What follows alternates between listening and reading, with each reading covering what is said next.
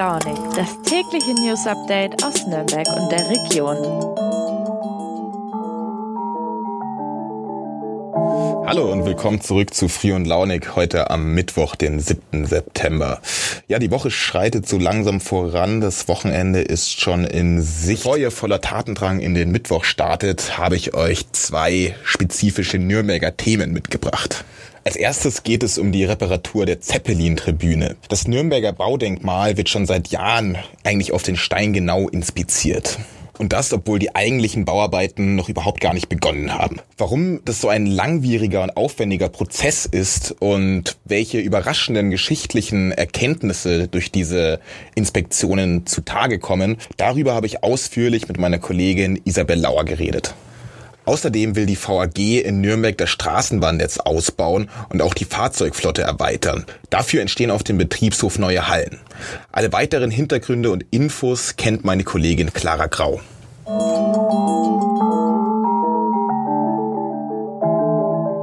Wohl kein Baudenkmal in Nürnberg wird mehr inspiziert als die Zeppelin-Tribüne.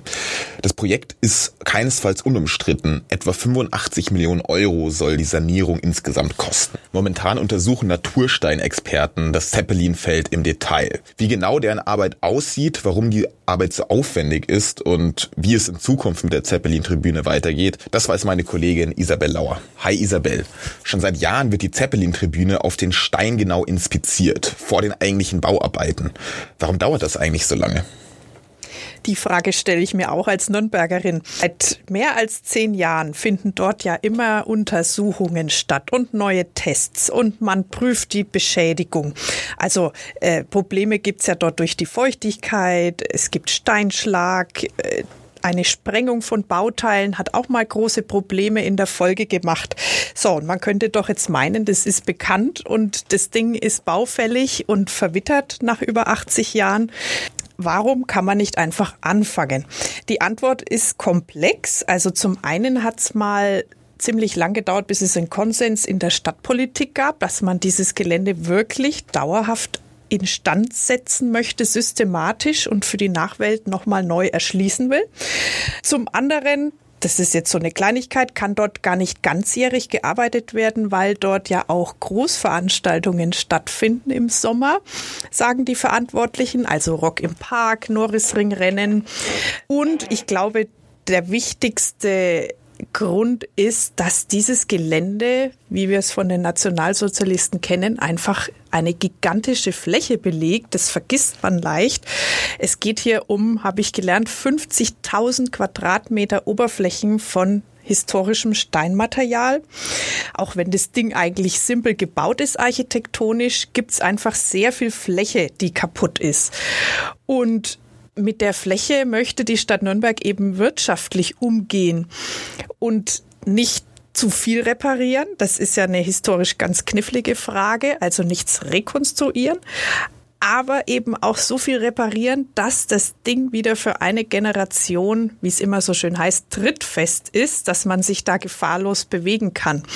Und da gilt es offenbar sehr diffizil, diese Sanierungsmethoden erstmal auszuprobieren. Okay, das erklärt einiges. Zurzeit untersuchen Natursteinexperten das Denkmal. Wie sieht denn deren Arbeit aus und was ist deren Ziel? Ich habe gestaunt vor Ort, denn diese Arbeit, die läuft überraschend analog ab.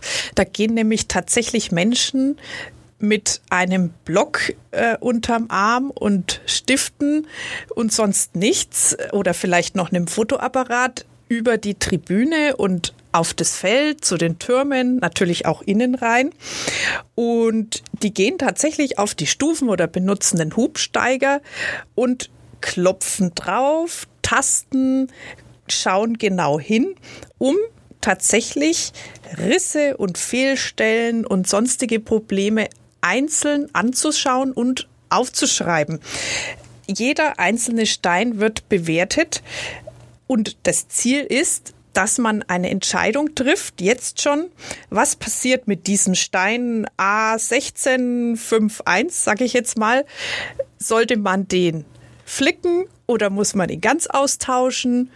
Wenn ja, mit Beton oder mit anderem Naturstein. Das wird tatsächlich im Einzelfall jetzt aufgeschrieben und es wird natürlich auch digitalisiert werden, damit die Bauarbeiter am Schluss damit auch zurechtkommen. Das dauert Monate. Bei diesen Arbeiten stoßen die Experten auch auf spannende geschichtliche Hintergründe. Welche sind das denn? Ja, ich finde es ja immer faszinierend, wie viele Expertinnen und Experten es so auf der Erde gibt für irgendein Detailgebiet. Und ich habe gelernt, dass diese Steinmenschen, sage ich mal, sich sehr genau auskennen mit der Herkunft von einzelnen Steinmaterialien. Also in dem Fall geht es ja um Kalkstein.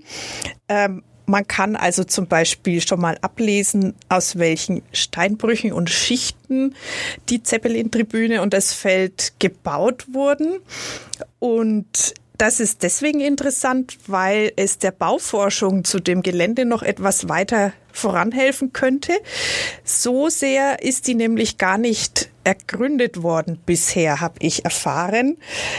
Zum Beispiel habe ich dort erfahren, wurden im Inneren für die Innenverkleidung ganz viele verschiedene Marmorarten aus Hessen eingesetzt. Äh, warum so viele? Weil man offenbar auch in den 1930er Jahren der lahmenden deutschen Wirtschaft etwas auf die Sprünge helfen konnte durch solchen Einkauf. Was spannend ist, wenn diese Betreuer bei der Stadt und bei den Firmen jetzt sich die historischen Akten noch mal genauer ansehen, dann wollen sie auch zu einer Neubewertung kommen, wie viel Zwangsarbeit von Konzentrationslagerhäftlingen denn beteiligt war tatsächlich an dieser Stelle des Reichsparteitagsgeländes. So genau scheint man das nämlich bisher nicht zu wissen. Und vermutlich kommen da noch genauere Erkenntnisse zutage, wann, in welchem Jahr, aus welchem Steinbruch tatsächlich Material angeliefert wurde und ob das aus der Industrie kam oder aus tatsächlich aus Lagern. Es wird also Bauforschung auch damit nachgeholt. Also ein wirklich komplexes Unterfangen. Weiß man denn schon, wann die wirklichen Bauarbeiten losgehen sollen und wie lange das Ganze dann voraussichtlich dauern wird? Aussage der Stadt Nürnberg ist hier, dass noch bis Ende 2023 geplant wird und ab 2024 tatsächlich vor Ort gebaut werden könnte. Und es hieß immer, Achtung, dass das ganze Projekt dann bestimmt ein Jahrzehnt in Anspruch nehmen wird.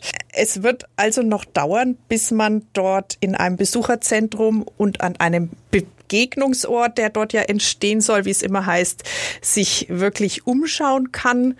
Genau weiß es im Moment niemand. Also noch ein sehr langwieriger Prozess. Du wirst bestimmt dranbleiben, Isabel. Vielen Dank für deine Einschätzung.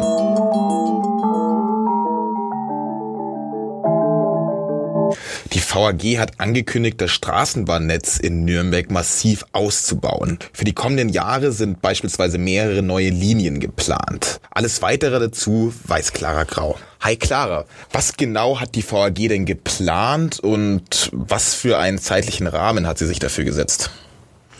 Ja, also die VAG hat wirklich Großes vor.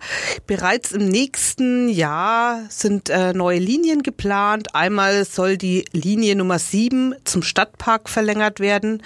Dann äh, gibt es die neue Linie 10 vom Dutzenteich über den Plärrer zur Haltestelle am Wegfeld in Thon.